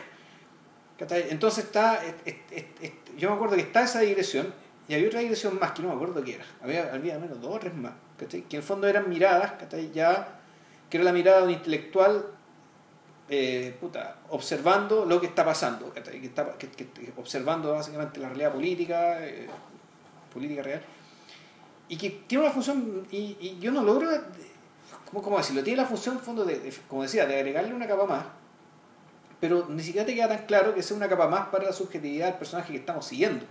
¿cachai? Yo no sé, no, no- no sé si me queda tan claro que esos pensamientos sean del mismo personaje, aun Eh, cuando sea la misma voz la que los lee. A ver, lo que le ocurre, lo que le ocurre a este personaje es que este personaje es hijo de una de una tradición media larga del cine latinoamericano de El personaje Gutiérrez Galea. claro, El personaje Sergio. el, el personaje Sergio. Ya. Más allá de Gutiérrez Alea, es, es hijo de una tradición, yo creo que está al centro en el fondo, de una tradición de personajes del cine latinoamericano y de la narrativa latinoamericana de la primera persona, eh, que, que se, bueno, que se expresan en primera persona y que son, son largos rumiantes de ideas y que se van cruzando y intercruzando. Uno de estos ejemplos, de hecho, eh, yo creo que el mejor que tenemos en Chile, probablemente los tres mejores que tenemos en Chile que se me vienen a la cabeza es Cofralande, eh, que, que es la versión fragmentada de Ruiz. Eh, ¿Cómo se llama? Eh, las narraciones de Nacho Agüero, que son finalmente la, Es que la privacidad de la privacidad de la privacidad, pero la que está al centro es la, la narración de la batalla de Chile. De la sí. batalla de Chile. Es que a eso voy. En realidad, esta, estas digresiones son herederas del documental. Y el documental de, viene, la batalla de Chile es que también son herederas, ¿cachai? Esta weá anterior, po. Y esta weá es contemporánea de eh, La Hora de los Hornos, por sí, ejemplo. Sí, es que yo creo, yo creo que tiene una pata ahí, pero tiene una pata en la novelística. Y, y- la, y el, el hecho de que sea una adaptación de novela eh, lo... Sí, pe- pero, pero al mismo tiempo, ese relato, ese tipo de análisis, un análisis que no, no, no es lenguaje novelesco. Eso, eso es, es, el, es lenguaje sociológico y, y al mismo tiempo y con tono de documental. O sea, tú decís, es- es- eh, además, bueno, uso con, con- además esto se, usa con- se, se mezcla con imágenes de archivo, entonces tú decís, bueno, esto, y aquí nos metieron un pedazo de la hora de los hornos acá. Donde Es metieron, que está, po. Mm. O sea, y, y- y volviendo, volviendo a Glauber Rocha, es justo lo que no está en el otro lado. Claro. En, en las películas de Rocha eso no puede existir. No, claro, es que, es que, que en Rocha es un fabulista. Sí, po. O sea, lo de él son fábulas. ¿Cachai? En cambio acá, eh, aquí, y bueno, pero Godard también tiene esa mirada. Eh, sí, Y pero también lo- la tiene. Y, lo- y- y también esa mirada, pues tú los carabineros, yo todavía me acuerdo que había, que de repente aparecían ciertos relatos, ¿cachai? ciertas como puestas en, que, que en fondo son, son locuciones en off que en el fondo que le dan sentido a esto.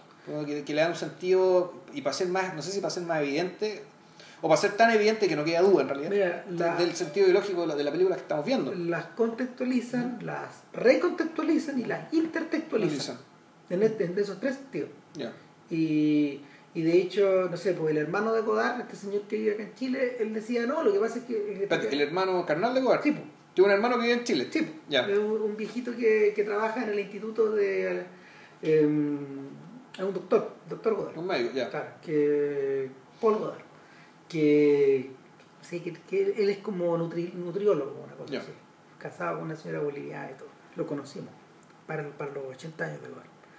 Eh, entonces él nos contaba que la impresión que él tiene es que esto viene de cuando él, cuando ellos eran chicos y, y Jean-Luc jugaba como, como tienen parientes como tienen parientes políticos por un lado que son que, que- los monos que practican la política y por otro lado eh, tienen parientes que son em, pastores. Eh, el, el niño jugaba digamos a dar discursos y dale que dale que dale y hablaba de un púlpito a su hermano Ya. Pobre, pobre, hermano. ahí tenéis entonces él dice esto tiene que venir en parte de ahí Ya. Claro, y, y también de un exceso de lectura, weón, y también de un exceso de ocio. Si, si, si hablamos de este personaje. Ah, bueno, sí, de hecho, eh, creo que era Pirrot de Fu, ¿no? Que hay partes enteras que uno se dedica a leer en cámara. Sí, A pero leer, sí. a leer, y a leer, y a leer. Pero si en la película también, en, el- en, en la memoria de su desarrollo, él abre un libro, Sí. también y se ve la tapa del libro y todo. Y, lo lee, digamos. Y lo lee, Claro. y claro, y, y, más que, un, más que un homenaje, como es su desarrollado, una parodia. También. Claro. Entonces, es chunga. Claro, claro. Y, y, yo creo que viene de ahí.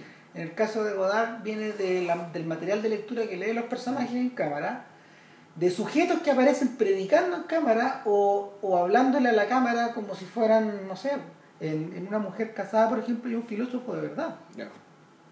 Que habla un montón de rato. 10 minutos.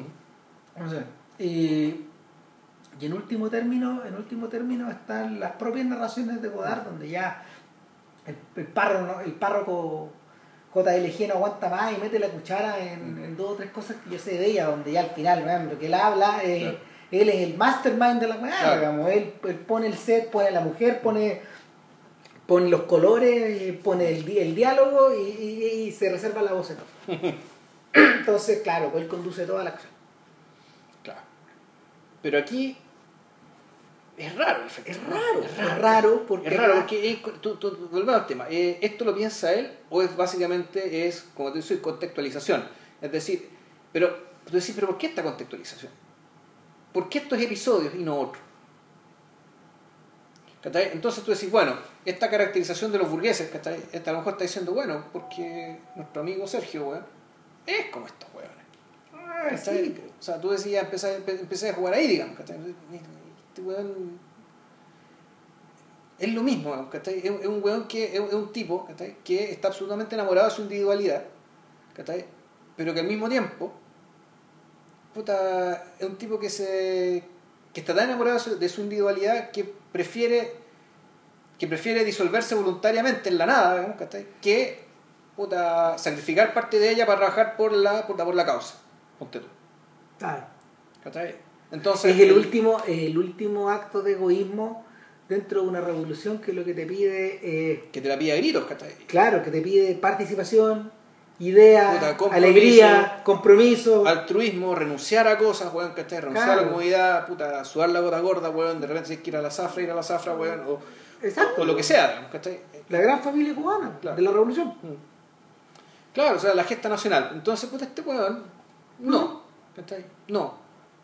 Pero al mismo tiempo... Antiheroico. Ah, Claro, pero al mismo tiempo es- es su individualidad le impide cualquier sacrificio, pero tampoco lo impulsa a hacer algo productivo con esa individualidad, al menos en términos individuales tampoco. ¿cachai? Mm. O sea, un tipo que en el fondo se. de- por cuya individualidad, digamos, ¿cachai? Puta, la, la termine viviendo y, la, y se termina refosilando en ella puta, a partir de, su, del auto, de una especie de autonegación pública, de una autonegación que termina, digamos, ¿cachai? Puta, que, termina diluyéndose puta, efectivamente en el momento donde más se le necesita y por eso es que el personaje desaparece. Estaba pensando si Raúl Ruiz tiene personajes así. En esta película que, que ¿cómo se llama? que él filmó después de Tristes Tigres, nadie dijo nada, creo que se llama. ¿Ya? Yo no he visto esa. Está, en- YouTube. ¿Está en YouTube? Ya. Sí, sí, es una película sobre los poetas. Ya. ¿cachai? Y, él como que se imagina a los poetas como un grupo de amigos y finalmente, no sé, están todos identificados, uno es Enrique Lin, otro es, otro es José Donoso, otro es, no sé, Está Nicolás Parra, ¿no? está Atelier, está metido ahí, no, no está Nicanor Parra. Eh, pero- son interpretados por actores. Ya. Y, y el, claro, pues y estos sujetos pasan declamando, pero en el fondo eh, pa-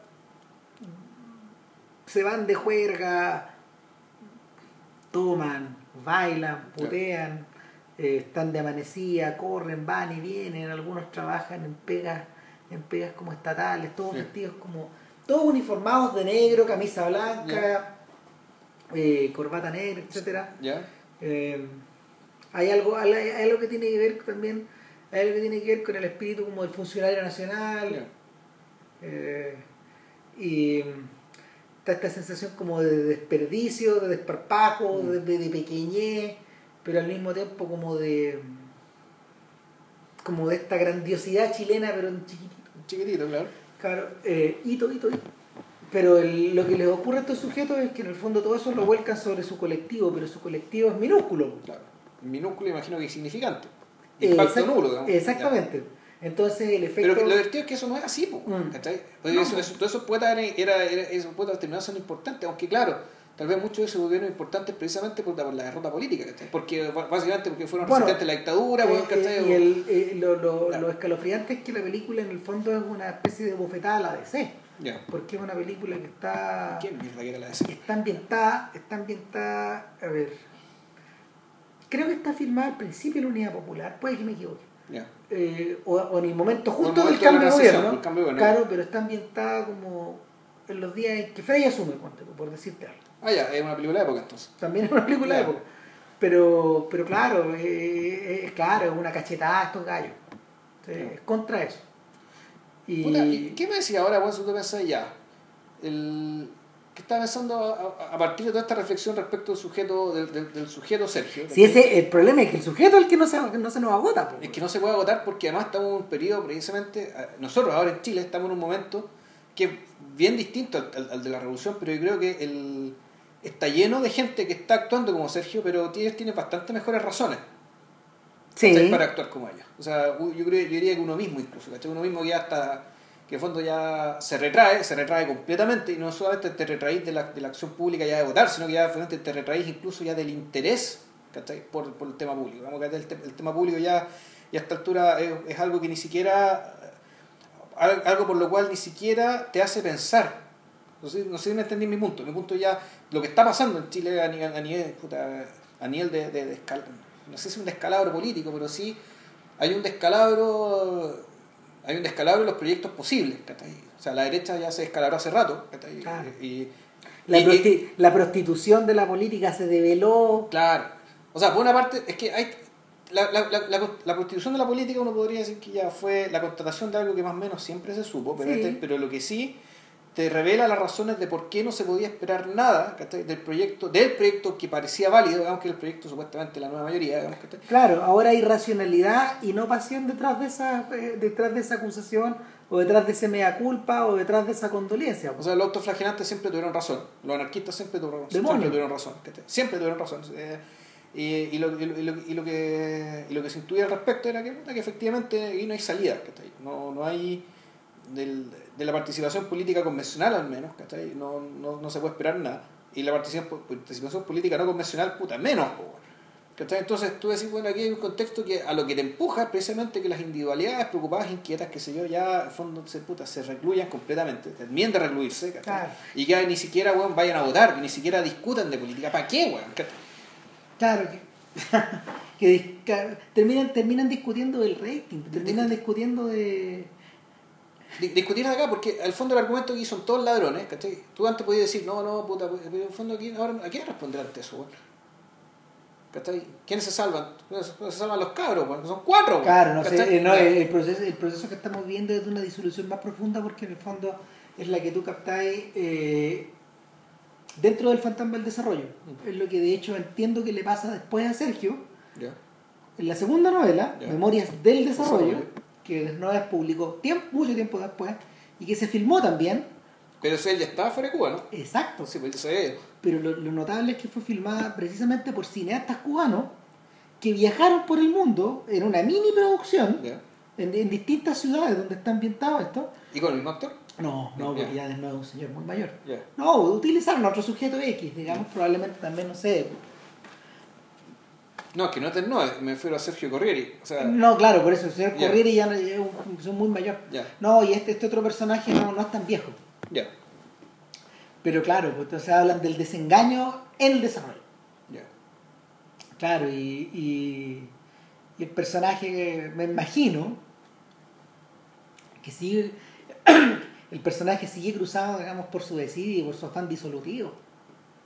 Claro, incluso uno podría preguntarse, bueno, ¿para qué tiene sentido seguir a alguien así? O sea, alguien que, como dicen los argentinos, no hay poronga que le venga bien, weón. Es que... Que- Y donde cresta esté, weón, ¿cachai? Va a estar ahí, weón, jugo, chocando con las paredes, weón, ¿cachai? Quejándose, weón. No, que yo creo que es una profesión. Ahora, eh, el, eh, bueno, yo creo que O sea, también- claro, tú decís, ¿cómo podría decir? Si tal vez, ¿cachai? Tal vez las cosas que le pasen no sean interesantes. Tal vez algunos apuntes que él pueda hacer, ¿cachai? Sí puedan ser esclarecedores, sí puedan ser iluminadores. Sí, precisamente por el hecho de mantener la distancia, de mantener el, de mantener el desengaño, el cinismo, de... Porque mal que mal, puta, el cinismo y la lucidez coinciden, ¿cachai? sobre todo en aquellos momentos donde la lucidez consiste en no creer toda la basura que te, que te están vendiendo. Digamos. Entonces el hecho de ser cínico puta, te impide creer la basura que estáis viendo y por lo tanto puedes pasar por lúcido. Eh, Pero hay veces que no coinciden. Ahora, por otro lado, yo siento que es un personaje, el, el personaje de Sergio en este caso, es un personaje que está muy bien anclado en las dos versiones, la del desarrollo y la del subdesarrollo, está muy bien anclado a su tiempo y espacio. ¿Cachai? Es un intelectual, no, perdón, es un burgués que, cuyo, cuyo espejo, cuyo espejo son eh, los revolucionarios de los 60 o intelectuales al estilo Vargas Llosa, ¿cachai? Intelectual latinoamericano, etcétera. Eh, No, al mismo tiempo, como decís tú, trasplantado, hay gente que piensa como europeo, Sí. ¿cachai? se ve a sí mismo, como, como personaje, como, puta, como básicamente como estos fascinantes personajes que salieron del romanticismo, y que por lo tanto tienen el deber de ser especiales, Claro. Bueno, de ser únicos, de ser originales, bueno, y... De hecho, la tragedia, por ejemplo, de alguien como Cabrera Infante, que primero estuvo exiliado en España y luego estuvo, vivió y murió exiliado en, en Inglaterra, era saberse cubano y sentirse cubano, sentirse un fantasma cubano en Londres. ya. Y era una tremenda.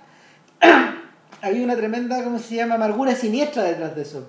Porque todos sus libros transcurren en Cuba. Todos. Todos. Incluso hay varios que escribió en el exilio y muchos de ellos muchos de ellos refieren a su juventud, pero otros refieren a este periodo complicado de, de- de fervor revolucionario. ¿cachai? O sea, en cierto sentido, el, Pero bueno, nunca se pudo ir. eh, no, no, po, y, y- y siempre fue y siempre fue un joven revolucionario para estos efectos. Pero, pero él nunca, nunca escribió escribió sobre la vuelta de chaqueta, pero él nunca escribió sobre su exilio. Es muy extraño la sensación. Es, es lo inverso a lo que le ocurre a Sergio. O sea, pero es que eh, eh, incluso lo podría inferir, digamos, que es una tragedia bien radical, que el hecho Súper. de que llega un momento en que tu vida se detiene. O que al menos hay una parte de tu vida que de la que realmente no puedes hablar o no tienes nada interesante que decir. ¿Cachai? En cierto sentido es que puta, tú ya moriste. Claro. Tu vida se acabó ahí. O sea- y, y lo, que, lo que viene después no es algo que merezca ser escrito, güey, es fuerte, güey. Es súper fuerte, pues, si de hecho yo creo que tiene que ver con tiene que ver con dos cosas como tremendas en la vida de Cabrera Infante. Por un lado, eh, su pasión, su, su, su pasión cinematográfica, que ahí se sublima muchas esas weas. Ya. O sea, de hecho, escribió películas, eh, trabajó mucho en eso. Escribió mucha crónica, torrentes de huevas, pues. Eh, Pero pero que pa- para para ellos ingleses, en inglés y todo. en o- inglés y en español. Eh, nunca no, no fue ni de lejos un tipo millonario ni, ni con el prestigio de un García Márquez o de un Vargas Llosa, es una de las figuras menores es como es medio parecido a es medio parecido al caso de Manuel Puch porque eh, la tragedia de Puch es distinta Eh, él era un escritor gay de sensibilidad pop eh, y completamente americanizado en una Argentina radicalizada en una Argentina primero radicalizada y luego en Una una Argentina nacional y popular. Claro, y después en una Argentina en dictadura. Entonces se, tuvo, chancho en misa siempre. se tuvo que virar, pero Sí. rajado, primero en Nueva York y después él vivió mucho tiempo en Brasil. Y prácticamente se naturalizó, no se nacionalizó, pero se naturalizó como un brasileño. Y, y ahí pudo vivir, no sé, po, ahí pudo vivir su novelística y su, y su vida, su vida, Su vida sexual y todo el cuento. todo, todo, de, una, de una manera, de una manera que era, que era y, y luego en México, de una manera que estaba más cerca como él quería, digamos, pero, pero en cierta medida eh, esa fuga hacia adentro que, que él inicia en su literatura, que también es, no sé, muy, muy eh, Hollywood céntrica, pero kitsch, eh, súper cinematográfica, eh, muy dialogada como si fueran guiones, todo ese tipo de cuestiones estaban heredados de esta especie de paraje de infancia o paraje de adolescencia de donde él tampoco no escapa. Ya. Un medio parecido al caso de esos dos personajes. Pero, pero claro, pues, eh, ellos, ellos, yo, yo creo que ellos combaten, ellos combaten este, ellos combaten el activo del desarrollo con esa fuga hacia adentro. Ya. Claro, pero, pero tal como tú decís, es, es una especie como de... Es una tragedia. Ahora, Ahora, lo, lo, lo, lo llamativo es que, claro, son tragedias que ni siquiera tienen que ver, pueden tener que ver con el exilio, pero en realidad tienen que ver con otras cosas. es con otras cosas Es con otras cosas. Por la misma razón que tú, la vida de Sergio en realidad se acabó cuando no se fue a Nueva York. Con, con, con la polola alemana. Uno podría decir lo mismo, ¿cachai? Cuando ya el tipo decide, ¿cachai? Quedarse con la mueblería, uno se le acaba la vida. Mm. Entonces ya, ya poniéndose más dramático, digamos que puta aquí, estamos, quien, quien está hablando, ya no está hablando de la distancia puta del burgués europeo intelectual estupendo, sino que está hablando de la distancia de los muertos. Tal cual. ¿cachai? Un, un tipo que ya básicamente ya eh, su vitalidad se le se, ¿cómo se, se diluyó, digamos, se le arrancó la tierra, ¿cachai? Y ahora este weón está, está, está flotando, digamos, y teniendo también la paz de los muertos, ¿cachai? Esa paz de los muertos, puta, se la dio el hecho de haberse fugado, digamos, de, de haber dejado que se fugara toda la gente, ¿cachai? Y no haber sido con ella. Mm. ¿cachai? Entonces, puta, es, es como razonable, ¿cachai? Puta, que básicamente la película además termine como termine, ¿cachai? En puta negro nomás, weón, ¿cachai? Una situación de todos van a morir, ¿cachai? Pero y, este- y lo que le pasa a este muerto, bueno, no lo mismo, está muerto. Ya fue. Chan. Tremendo final del podcast. Puta, sí, weón. Pobre Sergio, puta, me da pena. ya, bueno, eh, ya. ¡Oh, weón, Pero, weón! bueno, pero ¿quién, ¿a quién lo va a culpar, weón? Nada, o sea, si, en, si en realidad bueno, la, la decisión de matarse a sí mismo de esa manera, de, de dejarse morir, o de, y, y en fondo de manera, de manera que puede ser inopinada, cuando él toma la decisión de quedarse, puta, él sabía que iba a perder algo, pero él no sabía que iba a perder tanto. Me, me hiciste acordar del final de, de Che. ¿Te acordás del final de Che? La última escena de Che. Con, con la canción de Leo. Pero- Ese es el otro final de Che. Bueno, lo divertido es que e- e- ese mismo plano, ¿cachai? Ese mismo plano del chef flotando, weón, ¿sabes dónde aparece antes, weón? Pelotón, una weá así. ¿no? Mad Max 2, weón. ¿Verdad? ¿Cachai? Cuando el weón cae inconsciente y lo salva el weón Sí, del sí. helicóptero, está ahí, Puta para la cagada, weón, ¿cachai? Che, el Che el. Che. Y después, Che Guevara en Mad Max 2. de Mad Max 2, ¿cachai? Con la canción de Mad Max 3, weón, ¿cachai? Puta madre. Que es después utilizada por Leo Malía, weón, que es la misma que usó- que es la misma canción de la Mercedes Sosa. Bueno, aquí estamos complicando No, todo. no, no, pero, pero no, no. Pero no. vean, Yo me busquen refería. Valderrama, Leo Malía y Valderrama de los Tucutuco, el Cuchi Leguizamón o cualquier cantante argentino de. En este caso, no, en este caso era la negra. Era la Negra Sosa, claro. La Negra Sosa cantaba esta canción, Valderrama con B larga, ojo. Sí. Y, y busquen las dos versiones y ahí va a ser a qué no, a- de qué No, no, yo me refería al último, a la escena, al epílogo, donde, Ya. donde Soderbergh vuelve a la, al, al, al instante donde, donde el Che está arriba del barco. Ya. Ah, ¿cachai? Y, y lo que tú ves en el fondo, eh, que es una escena que es reminiscente de la primera la parte primera, de la la película. primera película, claro. Claro, y que en la primera está cargada de energía, pero lo que tú veías aquí es, un, es, un- es una, es una balsa Caronte que está llegando Claro. al puerto. Sí, pero no, ¿cachai? Porque el Che, claro, sabemos que murió, que va a morir y todo el cuento, pero él ahí está más vivo que nunca. Claro. ¿cachai? Y el Che en realidad siempre estuvo completamente vivo. Siempre. ¿cachai? Y siempre y por eso hizo lo que hacía y terminó como terminó. ¿cachai? En cambio, de estos personajes que ya tienen que tomar la decisión, la toman y quieren que, claro, hace una decisión triste, dolorosa y que y con el tiempo se van dando cuenta que en realidad lo perdieron todo. Que lo, lo habían perdido todo antes. antes. Que no sabían ¿cachai? lo que realmente estaban decidiendo. Entonces, de esa tragedia nadie está libre. No. O sea, absolutamente nadie. No, Godard se, Porque- Godard se ha pasado la vida predicando, tratando de, de, de, de remecer a la gente para decirles que justamente eso. De que nadie está libre porque nadie se conoce tan bien a sí mismo. O sea, hay algunos pocos que se conocen, pero la gran mayoría de nosotros no nos conocemos tan bien a No, nosotros mismos como para... una cárcel y una pesadilla intentarlo. po.